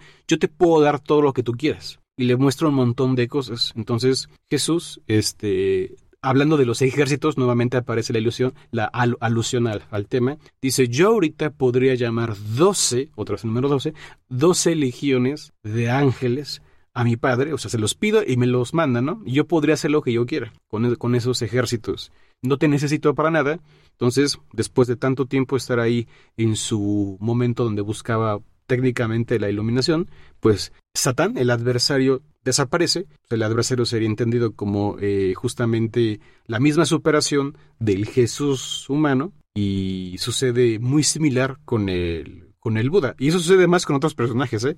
En un montón de, de, religiones y de ese tipo de, de, filosofía sucede prácticamente igual, solamente cambian los nombres y cambian algunos, algunos este, sucesos. Ok, pues la cosa es que Mara estaba tan enojado con nuestro señor Siddhartha que él mismo se presenta ante él y así tal cual como dijo, le ofrece todo. Pero en ese momento, Siddhartha ya estaba muy cerca de la iluminación y le dijo que con palabras más, palabras menos, porque de nuevo hay diferentes interpretaciones de lo que es, no solo interpretaciones, hay diferentes versiones de lo que se dijo en esta conversación. Pero el punto final es que Buda bueno, en ese momento Siddhartha todavía, había comprendido que nunca iba a poder deshacerse de Mara, que como ser humano Mara siempre iba a habitar en él, pero que podía simplemente vivir con ello y entenderlo, sin caer en sus ilusiones, porque efectivamente la realidad es una ilusión. El ego, el sentido de ti mismo y de pertenencia, era una ilusión. Eh, a pesar de que hay muchas interpretaciones de lo que se dijo, lo que sí se eh, concuerda en general es que las últimas palabras hubieran sido algo así como de Mara, señor de mi propio ego, eres pura ilusión y por tanto no existes. La tierra es testigo de ello ahora y siempre. Y con estas palabras, Mara desapareció. Después de esto, Siddhartha empezó a experimentar todas sus vidas pasadas pasando por su cabeza. Fue consciente por de todas y cada uno de los momentos que vivió en esta tierra, en sus diferentes encarnaciones e incluso de los ciclos celestiales que tuvo. A través de este proceso de nacimiento, muerte, renacimiento, todo lo que habíamos hablado ahorita, que fue su propio círculo del, del Sansara, en el amanecer él despertó y dijo, mi mente ahora está en paz. Y a partir de ese momento es que se le conoce como Buda que en, digamos que en, en el lenguaje de ese momento significa aquel que ha despertado. Y bueno, en total, desde que dejó lo que sería su casa en el palacio hasta el momento en alcanzar la iluminación, le tomó un total de seis años, que fue todo lo que duró este tiempo que hemos estado comentando. Em, ahora, en realidad la historia es muchísimo más larga que esto, ¿vale? Porque hay la historia, esto es solo de cómo se convirtió en Buda, ¿va? Pero la mayoría de los escritos e historias que hay de él son después de este momento, porque él se dedicó a pues expandir su palabra y el cómo llegar a nirvana a las demás personas. se dedicó a volver otra vez a su tierra para volver a ver a su padre, que por cierto eh, lo que se cree no fue que él se fugara en la noche y haya dejado a su familia, sino al parecer, eh, según algunos historiadores, se dice que llegó a un trato con su padre en donde él renunciaba a su herencia y se la daba a su hijo, o sea, lo que sería al nieto del rey, para que así pudieran seguir el linaje y dejaran a Buda en paz. En otras palabras, que no se fugó, sino que fue como un trato que hicieron. Pero bueno, Cualquiera haya sido el caso, la cosa es que regresó mucho tiempo después para dar sus, enseñanzas. Eh, su hijo terminó convirtiéndose en uno de sus discípulos, aunque hay toda una historia con su hijo, porque su hijo quería su herencia, pero eh, Siddhartha, bueno, en este momento ya era Buda, le dijo que él no poseía nada, lo único que tenía era conocimiento y que eso es lo que le podía dar, ¿no? Entonces hay toda una historia de cómo él instruye a su propio hijo, cómo volvió con el rey con el cual él había prometido volver hace mucho tiempo, el cómo organizó a sus seguidores, el cómo al principio él no aceptaba a las mujeres dentro de, de la vida budista, pero no fue por un tema de machismo ni nada, bueno, al menos así dice en la historia, sino fue por el hecho de que él tenía miedo de que pues en el camino budista tienes que renunciar a muchas cosas y, vivir exclusivamente para la meditación. Y para una mujer podía ser muy peligroso porque pues en el camino, ya sabes, la podían, le pueden hacer cosas, ¿no? Entonces con este mismo deseo en mente, pues es por eso Buda que no las quiso, pero en algún momento él hizo como una organización para las mujeres que quisieran unirse al budismo donde se cuidaban las unas a las otras y de esa manera pues ya pudieran este, unirse al, al camino, ¿va? Pero de una manera un poco diferente para que estuvieran como que más protegidas. O bueno, eso es lo que dice la historia. Es... Ahora, sigo diciendo que en realidad es demasiada información, por lo tanto me voy a saltar literalmente toda la vida de Buda después de que se convirtió en el Buda, que creo que para muchos es lo más importante, pero, pero bueno, en este caso eso tiene que ver por si quieres saber sobre sus enseñanzas, cómo predicó, todo eso, bueno, pues ahí está, ¿no? Pero yo me voy a saltar directamente a lo que sería el Mahaparibana, que es un libro que narra los días finales del mismo Buda en donde parece que, según lo que pueden describir por lo que él sufría, muchos historiadores han llegado a la conclusión de que tenía algún problema, ya sea en el hígado o en los riñones, porque pues ya le costaba comer, eh, ya estaba, y es que ya estaba viejo, o sea, ya tenía entre 70 y 80 años, y bueno, la cosa es que él no quería dejar un sucesor. Incluso dentro del mismo budismo había gente que se estaba peleando de sus discípulos por suceder a Buda sabiendo que ya estaba en sus últimos días. Pero este dijo que no habían sucesores, que básicamente él les había enseñado y que no tenían que buscar el refugio en el nombre de alguien más ni en una autoridad. Porque pues eso es todo lo contrario a lo que él estaba predicando, pues. Entonces, al final, pues no eligió a nadie. Fueron a comer a casa de un herrero que, que, digamos, le tenía mucho aprecio a Buda. Y algo de la comida le cayó mal. Y pues terminó cayendo ahora sí bastante, bastante, bastante enfermo. Entonces, él sabiendo que ya estaba en, sus últimas etapas, reunió a sus discípulos y les dijo que literalmente es así, ¿alguien tiene alguna duda de todo lo que he enseñado? ¿No? pues ya me voy. Y este, o sea, obviamente todo esto con palabras más bonitas, pero básicamente es eso lo que dijo. Y este, y lo último también que le dijo fue a uno de sus discípulos es que le hiciera saber al herrero que no fue su comida la que le hizo mal. O sea, no es que estuviera envenenada. O sea, lo que él, más que para el herrero, que estuviera en calma es para decirle a los demás que no se vengaran del pobre herrero que le había dado de comer, ¿no? Que como que él ya estaba viejito, que iba a pasar tarde o temprano y que él disfrutó su comida, así que, que le diera las gracias. Así que Buda se fue a un bosque, se sentó, meditó y allí falleció. Hay una historia muy similar que me da mucha gracia. Había un yogi, un gurú, que se llamaba Paramahansa Yogananda. Entonces era visto como una importante figura espiritual en la India y la verdad es que sus discípulos, los discípulos suelen fanatizar la imagen del maestro, ese tipo de cosas. De, cualquier forma, podemos ver que se transformó esto en una religión. Entonces hay dogmas, ¿no? Incluso dentro del budismo, es una, es una de las constantes. Lo que pasa es que para Mahansa Yogananda fue a dar una conferencia. Él también comió. Obviamente estaba mal de salud, estaba tenía varios problemas de salud para Mahansa Yogananda, también porque estaba como muy pasadito de peso. Y no tan grande, pero pues eh, el sobrepeso no le ayudaba, se sintió mal y se petateó.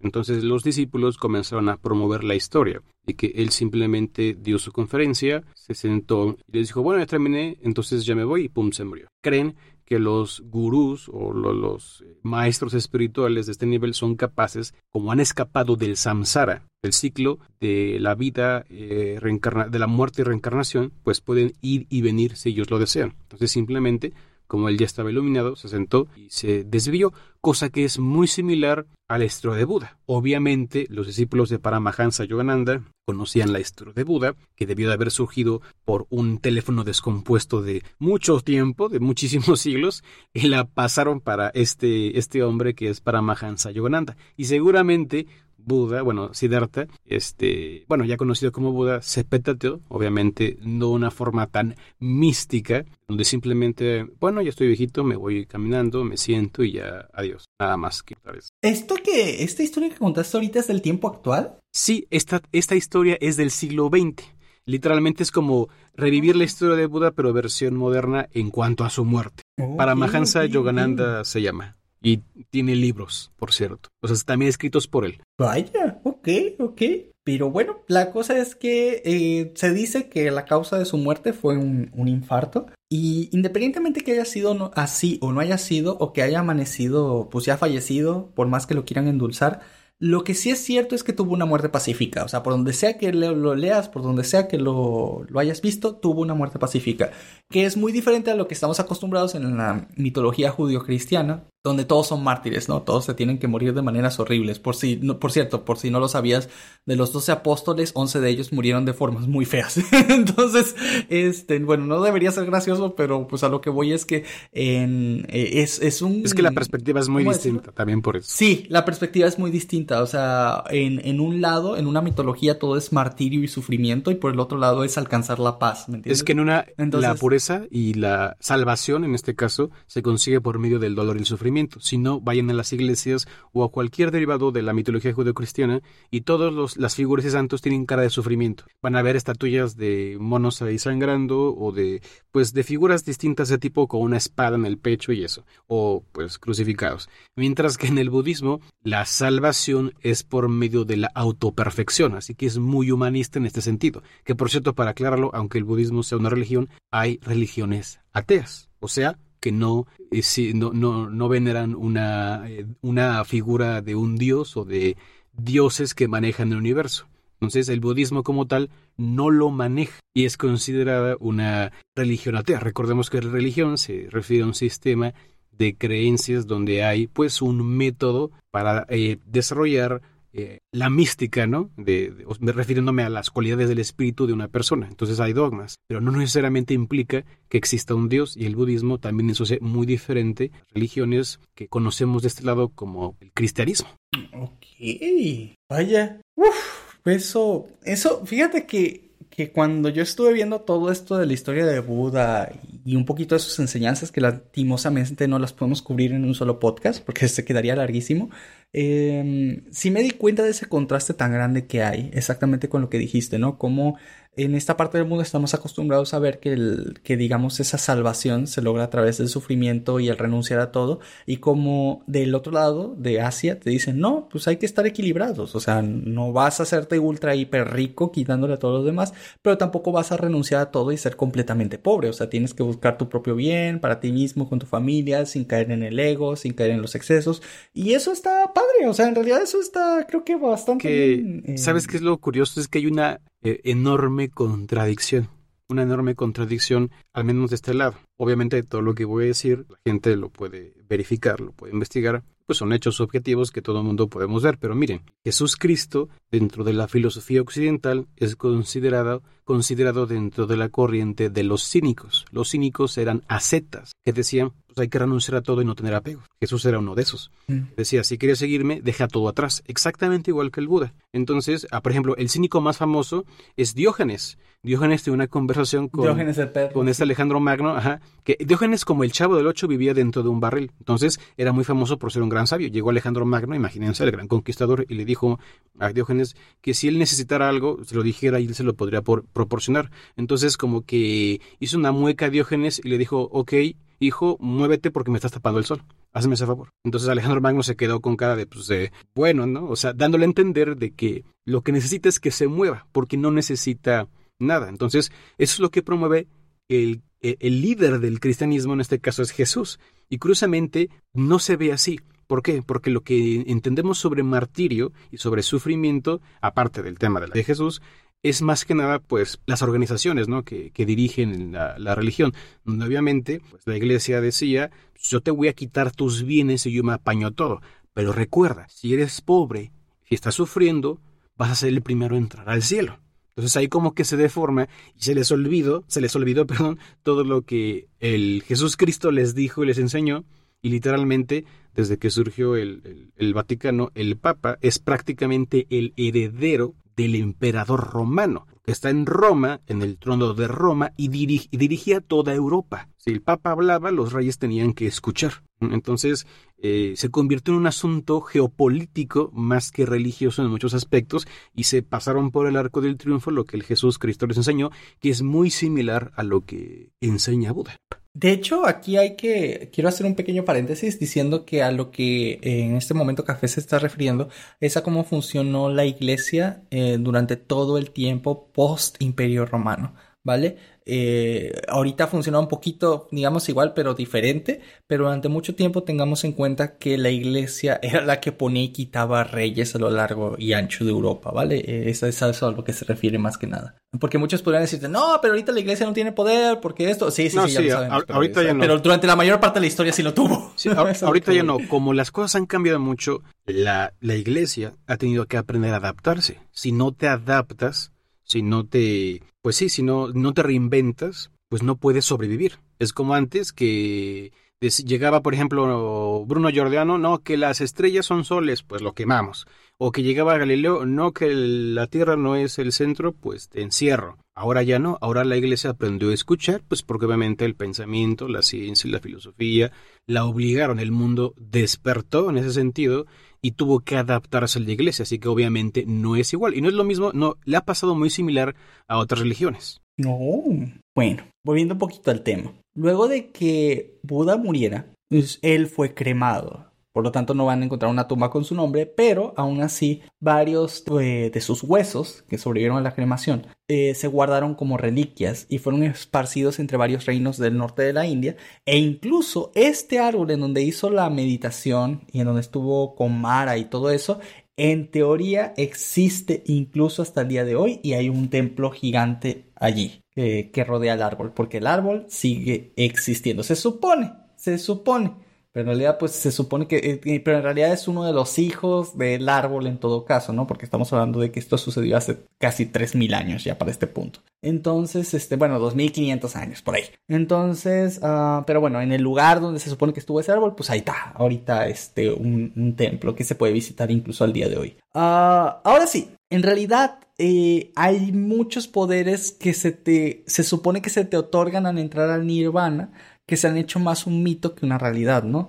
Que, por ejemplo, cuando alcanzas el nirvana como el Buda, eres capaz de ser omnisciente, que no necesitas comer, dormir o beber, que tienes la capacidad de quitar el karma a las personas, que tienes omnipresencia y que casi tienes omnipotencia. Pero no, ni siquiera el mismo Buda tenía estas cosas, así que eh, digamos que los mitos luego se fueron muy a... Es que demasiado exagerados. Ahí hay un problema de interpretación, porque el nirvana no es algo físico. Entonces, em, te lo voy a explicar así, mira. Em, no tiene que ver, porque esto es filosofía china, ¿ok? Pero es una combinación de filosofías orientales que ayudan a ejemplificarlo. La iluminación, dentro de algunas filosofías que también tienen que ver con la India, tiene que ver con el tercer ojo. Seguramente mucha gente lo ha, lo ha relacionado, o sea, sabe qué es. Entonces, eh, en China, donde surgió el tema de los chakras, al igual que en la India y en Nepal, pues el tercer ojo estaba en la frente, arribita de, la, de los ojos, entre las cejas.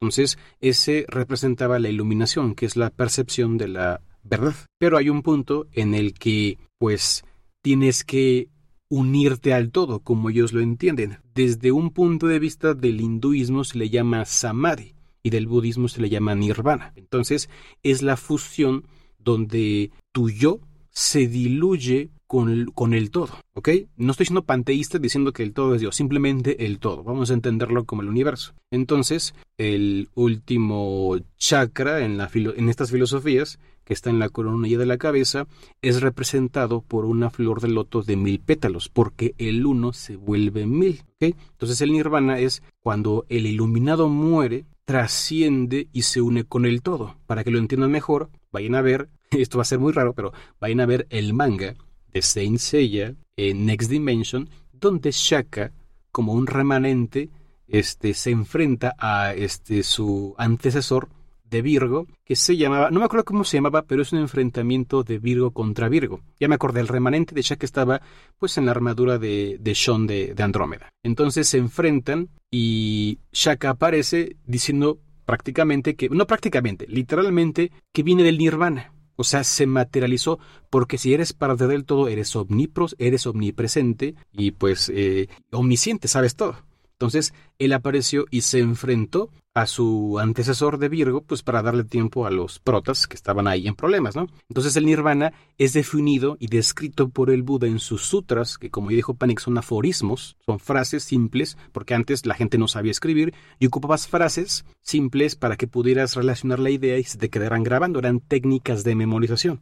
Por eso también se escribían en poemas o en oh. musiquita, como lo hacían en la Edad Media, que llegaba el, juglar y así te tocaba la canción y tú te acordabas de las noticias porque llevaba un ritmo, ¿no? Bueno, regresando al tema. Entonces, en, los aforismos, de los sutras que, menciona el Buda, dice que Nirvana es eh, no hay espacio, no hay tiempo, no hay deseo, no hay dolor, no hay este lo que se te ocurra no hay, ¿no? Entonces prácticamente está dando la definición de nada y de todo. Entonces, ¿dónde está ese el todo? Eso es el nirvana. Por eso tienen esos... Se habla de esos poderes. El asunto es que una mala interpretación de eso, obviamente es mitología, pero hace ver que alguien con vida, un cuerpo físico, tiene la capacidad de ser omnisciente o omnipresente, ¿no? Pero no, es porque literalmente está diluido con el universo es un estado de literalmente no es conciencia ni no conciencia. Así lo dice el Buda. Si ustedes lo investigan en los, sutras, así lo dice. Y tiene la capacidad de venir de momento e influir. Por eso algunos iluminados o algunos líderes espirituales de, de Oriente dicen que tienen sus propios guías. Por ejemplo, en el hinduismo y en los temas de las cosmovisiones de yógicas, hablan mucho del gurú, que el gurú sería el equivalente del, del maestro espiritual, de un Buda, ¿ok? Entonces el gurú, que es, este, es un ser humano, tiene un maestro que es un sat, gurú, que sat significa sagrado. El sat gurú no está en este plano, sino que está diluido con el universo. Y lo que pretenden es justamente hacer lo mismo para eh, escapar de ese samsara, del círculo de que tú naces, te mueres y reencarnas. Entonces dejas de reencarnar y te salvas, como dicen las religiones occidentales, y ya te unes con el todo. Así que prácticamente el nirvana sería el equivalente de el cielo en la mitología este, judeocristiana, solo que la, el concepto del cielo acá es de que tú como, como ser te mantienes individual, ¿no? Aparentemente, es, permanece tu individualidad. Pero acá no. Sino que estás fusionado con el todo. Entonces por eso hay esa contradicción. Básicamente funcionaría así, tú, tú, tú dime si estoy en lo correcto porque esta es una interpretación personal. Llenes del todo y del todo se genera un individuo. Este individuo entra en la rueda del samsara teniendo diferentes encarnaciones, ya sean animales como personas, aprendiendo diferentes cosas una y otra y otra y otra y otra vez, hasta que alcance el estado de nirvana. El nirvana sería como a lo que se le llama a esta salida del círculo. Una vez que lo hace, que, tiene los conocimientos necesarios para comprender cómo salir del círculo, lo hace y vuelve a ser una parte del todo perdiendo, digamos, su individualidad. Pero al mismo tiempo, pues eso es lo que, lo que se buscaba desde el inicio. Entonces, eh, vienes del todo y al final vuelves al todo de maneras diferentes. E, e, es extraño, pero podríamos resumirlo más o menos así. Eh, esa, es así, pero de hecho tú estás acercándote mucho al ciclo. Así como existe el ciclo del agua, y tú ves las imágenes en Google del circulito, hay un ciclo que lo explica en estas filosofías y se le llama el gran arcano. Ya sabemos que arcano significa secreto. Y prácticamente es así. Arribita, imagínate el círculo y arribita pones sat, que significa sagrado. Entonces, lo, sagrado cae, ¿no? Cae este, a, lo, mundano, vamos a, entenderlo como el mundo físico, el universo, y an es profano. Entonces lo sagrado se hace profano, profano. Sat, an, que está también juntándole Satán, ¿no? Entonces, ¿te acuerdas que Lucifer cayó del cielo? Por eso hay muchas similitudes entre las filosofías, pues, porque prácticamente es lo mismo. Entonces, cae y poco a poco eso va evolucionando. Es, un ciclo de evolución, así es como lo entienden, donde está primero lo más básico, el reino mineral. Entonces la vida surge a partir del reino mineral y viene el reino de las plantas, el reino de los animales, el reino humano, y luego entran los maestros, los, los, seres que, que, bueno, las personas que pues se meten en estos, en estas enseñanzas y se ponen como lo suprahumano y luego lo divino que viene este, en, en, lo que se considera los avatares, los maestros espirituales, y luego lo supradivino, que es la unión con todo, el samsara. Y ese es el círculo. Va bajando y el oh. sat-an se transforma en ansat. Y eso se llama el gran arcano, ¿no? El gran secreto del universo, como ellos lo entienden. Y este círculo, con diferentes nombres, se aplica en todas las, en las filosofías, tanto en, en el hinduismo como en el budismo, eh, y, en otras, este, el jainismo, por ejemplo, es otra, aparece. O las cosmovisiones anteriores al, al, hinduismo, como las darsanas, de las cuales hace tiempo te, te hablé, ya de forma personal. Que por cierto, quería agregar una cosa aquí. Primero, y quiero que todos los que nos escuchen estén al consciente de esto. Esto no son nuestras creencias personales, simplemente estamos exponiendo lo, el significado, las interpretaciones y la historia de otras religiones, ¿va? Para que no se nos vayan encima porque no, esto no está relacionado directamente a nuestras creencias personales. Lo segundo que quería dar a entender era que eh, como lo que es para el cristianismo o el catolicismo, el judaísmo, que se llama así, ¿no? Pues la religión, el judaísmo. Este, si te das cuenta, Jesucristo era judío, ¿va? Y entonces cuando tú te vas al cristianismo, al catolicismo, en realidad todo lo que es el Antiguo Testamento es, son los libros sagrados de el judismo, ¿vale? Porque Jesucristo era judío. Entonces, en realidad, digamos que el catolicismo y el cristianismo son evoluciones del judismo o el judaísmo, ¿va? En mi caso personal, el budismo lo interpreto como una digievolución del hinduismo, porque Mara y muchos de los dioses que no mencioné, pero que aparecen dentro de la mitología budista, son hinduistas. O sea, es decir, todos los dioses que se mencionan en la historia de Buda son dioses hinduistas, a pesar de que sus enseñanzas no tienen nada que ver con el hinduismo. o sea, sí, sí en fondo, sí en fondo, sin trasfondo, pero no en materia. Oye, este, mira, es el budismo es una, más que una digievolución, lo considero una, em, un derivado del hinduismo. Y el hinduismo es una evolución de las seis darsanas, que son seis cosmovisiones surgidas en el Valle del Indo. ¿okay? algo muy curioso en el lado del, del cristianismo es porque, como tú dices, sí, Jesús era un judío.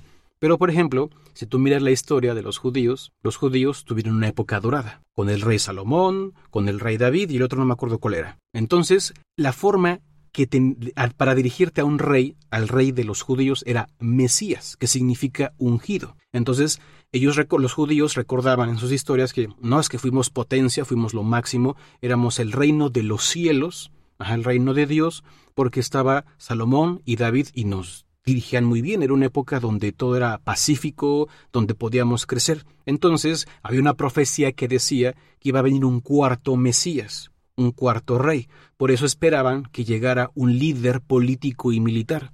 Entonces Jesús, siendo un judío, y que obviamente conocía la profecía, él la quiso hacer cumplir por medio de él mismo, esa profecía, pero literalmente Jesús en este caso fue el hippie de la época, pero el más grande de todos, porque en lugar de decir es que se va a hacer así, los voy a liberar, voy a liberarlos a todos de los romanos, y porque ellos creían que el fin del mundo ya estaba cerca, porque les estaba yendo de la patada, eran sometidos, eh, llegó diciendo de amaos los unos a los otros, y si hacemos esto, todos nos podemos llevar bien. Y lo curioso es que funcionó, comenzó a tener muchos seguidos, seguidores, perdón, y pues dijeron, hay uno que se proclama el Mesías, o sea, alguien que se considera rey judíos, pues pasó lo que ya sabemos eh, que pasó. Pero esto es muy interesante porque eh, la gente escucha la palabra Mesías y es que el Mesías no es uno, sino que es la forma que tenían de dirigirse a los reyes. Así que David, el rey David, fue el Mesías, Salomón fue el Mesías y el otro que no me acuerdo cómo se llamaba fue el Mesías. Y por eso los judíos esperaban a un Salvador. Pero no, esperaban a un Mesías que es un rey que regresara a los judíos justamente a ese momento de dorado en el que, pues, que tuvieron. Y según tengo entendido, todavía lo siguen esperando, ¿no? O sea, para ellos es como que Jesús sí fue un profesor más, pero vamos a seguir esperando. Por eso no lo consideran. Por eso los judíos, es la separación de los judíos y los cristianos. No consideran a Jesús el cuarto judío porque no los liberó. Surgió una religión a partir de él, pero no los liberó. Jesús vino a romper el canon de los judíos. Los judíos simplemente siguen su historia, su canon. Y, Jesús fue un judío que surgió de ahí y pues lo rompió. Igual que Buda apareció y eh, siguió muchas escuelas espirituales a partir, nacidas del hinduismo, y el hinduismo nacido de las seis darsanas, y él dijo, no, esto no es para mí y sigo mi propio camino, lo cual demuestra que no todos los caminos se adaptan a, a las personas. Digo, no, no, el mismo camino no se adapta a las personas, sino que cada quien aprende de formas diferentes y busca su desarrollo según lo que necesita. Tenemos necesidades, hay necesidades similares, pero las buscamos de formas diferentes. Entonces no le gustó a Buda las enseñanzas de algunas personas ascéticas, y pues él creó su propio camino, del cual surgió una religión, muy, muy similar a la de Jesús. Que por cierto, este, hablando presente de Jesús y otras religiones, en realidad Buda es mencionado en muchas otras religiones. Ah, por ejemplo, en el hinduismo, a pesar de que viste que era como una separación, en el hinduismo siguen creyendo que Buda era parte de su religión y es considerado el vigésimo cuarto eh, avatar del dios Vishnu. Y, o sea, que es un, es la, la ¿qué, sería vigésimo cuarto? ¿Qué es eso? Este. Decimocuarto es el 14. 14, ok. Es el catorceavo avatar de Vishnu, o sea, la catorceava reencarnación de ese dios. Y según esto, es el último avatar que hubo hasta la fecha, porque como alcanzó el Nirvana, pues ya no pudo volver a reencarnar. Oye, por cierto, por cierto, hay una triunidad, así como en el cristianismo. ¿Ah, en serio? Hay una triunidad en el, en el, en el hinduismo que es Rama, le voy a decir, no es así, ¿ok? Le voy a decir Dios Padre, para que lo entiendan. Vishnu es este, el Espíritu Santo y Shiva es, perdón, Vishnu es el Hijo y Vishnu es el Espíritu Santo. Es solamente para ejemplificar porque son tres, pero no es que sea literalmente lo mismo, ¿no? Porque son cosas diferentes. Brahma es la conciencia, es el todo, la conciencia universal. Vishnu es esa conciencia universal creadora, que crea todo. Y Shiva es lo que destruye todo. Entonces, si tú miras el yin yang, de que siempre hay una fuerza que destruye y otra que crea, siempre, así como en Dragon Ball, eh, influencias obviamente de, filosofías este, orientales, hay, una, hay un dios que destruye y uno que crea, pero siempre hay un equilibrio, ¿ok? Y ese equilibrio es lo que simplemente crea todo, que es Brahma. En este caso, se nos ama, que simplemente, si lo desea, piensa y desaparece un universo. Brahma es eso. Ahí está rotísimo. ya, ya, nos, ya nos fuimos hasta el hinduismo. sí, no, no, pero está genial. Y bueno, aparte del hinduismo, eh, Buda de hecho está presente incluso en el Islam, ya que en el Corán se presenta al profeta Du al-Khalif, que, bueno, Du al-Khalif, perdón por mi pronunciación mala del árabe, y es que este no se dice tal cual que sea Buda, ¿vale? Pero el problema es que Caliph, que, bueno, Kifel, que creo que es como se pronuncia exactamente, este es como se le conocía en árabe a la región donde, donde eh, salió Buda. Entonces el Corán habla de ese profeta que meditó en, Kifel hace tantos años y pues coincide precisamente con la historia de Buda. Entonces podría decir que sé que esto es una, una referencia directa a él. Incluso dentro del cristianismo hay un santo que se le llama Josafat, que de hecho su historia de trasfondo, que no se confunda con el rey Josafat, este, la historia del profeta Josafat de la Edad Media es básicamente una copia de la historia de Buda. O sea, un rey de la India que se salió, eh, estuvo buscando cómo, en este caso, cómo hablar con Dios, este, meditó de mil maneras. Bueno, eso existe, eso existe y está incluso dentro de la mitología cristiana. Así que, pues bueno, en realidad parece que hay muchas referencias incluso en otras religiones al mismo Buda, cosa que a veces es extraño porque las religiones no se apoyan a veces mutuamente, pero bueno, eh, entre todas comparten, entre todas comparten, eh, digamos, tiempos históricos y muchos datos, entonces, eh, pues bueno, como las cosas que hay como el diluvio universal y otras cosillas por ahí que se repiten entre religión y religión. Que, por cierto, y un dato muy curioso que quería agregar a todo esto, y es que has visto la palma de Buda, o sea, ese que, que el Buda siempre está con una palmita, este, posando. Bueno, es que en el, en el, todo el contexto hinduista existen algo que se llaman los, los mudras, los mudras. Los mudras son posiciones de manos que representan ciertas enseñanzas o, o ciertas este, verdades, por así decirlo. Entonces, el, mudra específico de la mano levantada, que es con el que más es conocido en las estatuas Buda, se llama el Abhayamudra. Y es un gesto que indica tranquilidad, seguridad, que no tienes miedo, que quieres protección y una bendición divina y que nada puede hacerte básicamente daño. Eh, se dice que esto es como una representación de cómo Buda alejó a los malos espíritus, pero en realidad no debería ser así porque cuando Buda alejó a los malos espíritus estaba en posición de meditación normal. Pero bueno, es como la manera que se tiene de, representar así como de ah, a, mí no me tocan, a mí no me hacen nada, por favor, váyanse para allá. O sea, es, básicamente eso, ¿no? Entonces este ya sabes que la posición de la palma de muda es la vaya muda. Si me dejas agregar nada más algo ahí. Claro. Un dato, eh, yo que sí conozco extensamente el tema de, los mudras, eh, tal vez no lo, no lo sepan algunos, pero yo durante muchos años fui profesor de, de yoga, pues es, es, es, es, algo muy común, ¿no? Sobre todo en la meditación, porque también di muchas veces clases de meditación. Y es que el mudra, hay muchas creencias, pero el mudra es un gesto que representa algo, tal como lo dice Panic, tiene un significado. Pero hay algunos que lo interpretan como un sello. Puede ser sellos, también dijo Panic, de protección. Hay otros que, pues, piensan que el cuerpo humano tiene unos canales energéticos, los cuales obviamente no existe evidencia alguna de su existencia, por eso es una creencia, o sea, no está verificada. Entonces el cuerpo tiene unos canales energéticos y con las manos tú puedes mover esa energía de distinta forma para buscar algo. Por ejemplo, la meditación, si tú has visto que alguien se sienta y coloca una mano sobre la otra y luego junta los pulgares, lo hace shaka, ese se le llama Dhyanimudra y representa un receptáculo. Fíjense nada más la referencia en este caso.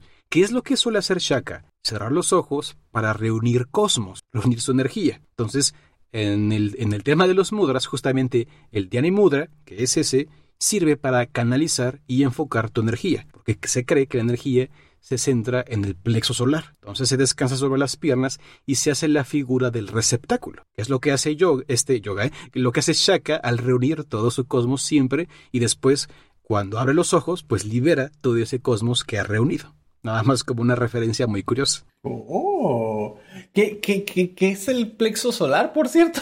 Ah, perdón, este, Hablé como, como si lo, pues, lo, lo, supieras. Muchos sí saben que es porque el plexo solar es la forma en la que mucha gente se refiere literalmente al abdomen. Tu abdomen, ah, del, del, ombligo, la zona del ombligo, todo lo que es el, recto abdominal, ese es el plexo solar. Por ejemplo, eh, a casa hizo Dona Rengoku, le perforó el plexo solar. Eso es. Ok, ok, ok. Ay, interesante, interesante. Bueno, chicos, agregando algo más sobre la filosofía budista, si tú no entiendes exactamente qué consiste, pues sí, eh, Buda el Buda Gautama diseñó un método y le identificó cuatro verdades que si tú las buscas en internet para leerlas, las suelen llamar como las cuatro nobles verdades o las cuatro verdades nobles. A resumidas cuentas, porque pues te puedes, puedes investigar profundamente sobre cada una. La primera dice que la vida conduce al sufrimiento. Esa es una verdad. La otra verdad es el origen del sufrimiento son los deseos. Si tú deseas algo, vas a sufrir. Lo deseas demasiado y no lo obtienes, sufres. La tercera eh, verdad es que eh, el nirvana es donde justamente desaparece el sufrimiento. La, la cuarta verdad, la, última, es que el octuple sendero es el camino para llegar al nirvana. El octuple sendero es el método que Buda, que Buda creó para conseguir el nirvana. Entonces, para resumir, es las cuatro verdades. Vivir te hace sufrir, el origen del sufrimiento son los deseos y el nirvana es la forma en la que desaparecen los deseos. Y si quieres hacerlo, la cuarta verdad es sigue el camino de Buda, ¿ok? El octuple sendero. Octuple porque son ocho pasos. El octuple sendero, a muy resumidas cuentas, es el primero sería entiende bien las cosas. Es como el método científico, observa, observa bien. El segundo método es, ahora que observaste bien, trata de pensar bien, ¿ok? Usa tu razón, usa tu entendimiento, reflexiona. El tercer paso del, del, método sería, pues habla con rectitud, sea honesto y cada cosa que digas sea basado en el en los dos anteriores pasos. Luego está el cuarto punto, eh, que sería, ya que hiciste lo anterior, pues actúa bien ya puedes actuar de forma correcta. El quinto eh, sería algo como eh, busca las maneras correctas de hacer las cosas en tu vida, o sea, una manera correcta de vivir. La, el sexto punto sería, pues, tienes que esforzarte, tienes que trabajar. Para conseguir eso tienes que trabajar. El séptimo es la atención. El octavo es la concentración, porque son diferentes, ¿eh? atención y concentración dentro de estas filosofías. Tienes que entender bien, tienes que pensar bien, tienes que hablar bien, tienes que actuar bien, tienes que vivir bien, tienes que esforzarte, tienes que ser atento y tienes que concentrarte. Ese es el octuple sendero para poder eh, llegar al nirvana. Básicamente la filosofía budista es cuatro verdades y en esas cuatro verdades, para poder llegar al nirvana, donde es mencionado, hay que seguir un camino de ocho pasos, que es el que les acabo de mencionar.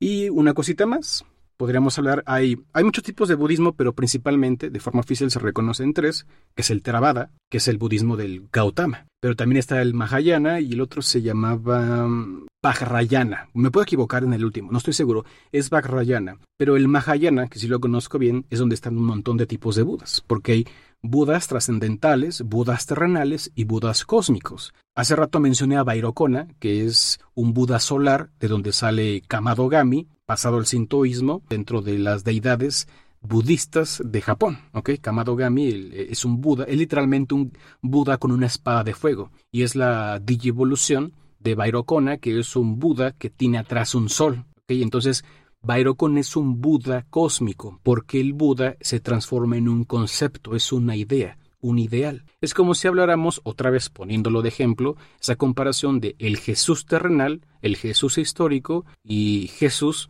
como Dios mismo, ¿no? Entonces hay diferentes formas de interpretar al personaje. Aquí es básicamente lo mismo y creo que creo que por ahora es todo lo que podría agregar. Budismo. Wow, se me fundió el cerebro. Espera, eh, entonces hay budismo sin Buda, o sea, Sí, budismo con budas que no son el Buda que, que, que, todos conocemos, sino que son otros budas, ¿no? O sea, Buda es un título, Buda es un título, no es realmente eh, como tal una persona. Al, al, Buda al que nosotros nos referimos, digamos como es el Buda más famoso, el principal, el que todo el mundo conoce, que es, es Gautama, ¿no? Siddhartha Gautama pero pues no deja de ser un título, por lo tanto, por si se confunden porque Café dijo un montón de Budas, es porque sí se puede, sí puede haber. Significa teoría despierto. Por ejemplo, tú eres un Buda porque estás despierto, o sea, te iluminaste. Y como el Buda representa, es un título que representa algo, ese algo es un concepto. Los Budas, que no son personas, sino son ideas, por ejemplo, el Buda cósmico, el Buda solar, el sol representa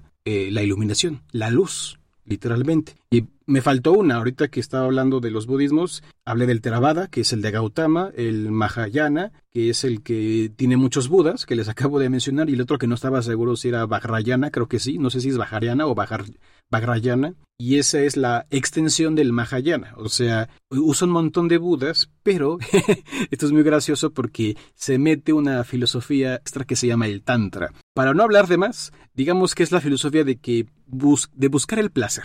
Entonces se agrega eso, a esa filosofía y al budismo y se transforma en el budismo Vajrayana. perdón, Vajrayana creo. Que te tenía una pregunta. Sí, sí. Existe en Asia alguien que es el Dalai, Lama, ¿no? Ajá. Que se supone que es la reencarnación de Buda. Pero aquí hay dos preguntas. Uno, ¿es la reencarnación del Buda Gautama? Y dos, ¿no se supone que un Buda ya salió del ciclo de reencarnaciones del Sansara? Entonces, ¿cómo puede tener otra reencarnación? Exacto. O sea, ¿qué es el Dalai Lama? Porque te dije, se supone que el Buda llega al Nirvana y en el Nirvana tienes la potestad de regresar. A eso le llaman los avatares. Ajá, en la India creen que existen ah. varios avatares y en el Tíbet creen que el Dalai Lama, que por cierto hace poquito estuvo en, ahí en chismes, en dimes y diretes, el Dalai Lama es uno de los avatares justamente de, Buda. Entonces el budismo tibetano entra dentro del budismo Mahayana, no del Theravada, que Theravada es las enseñanzas del Buda, sus sutras. Y la otra que no me acuerdo cómo se llamaba, que es donde escribe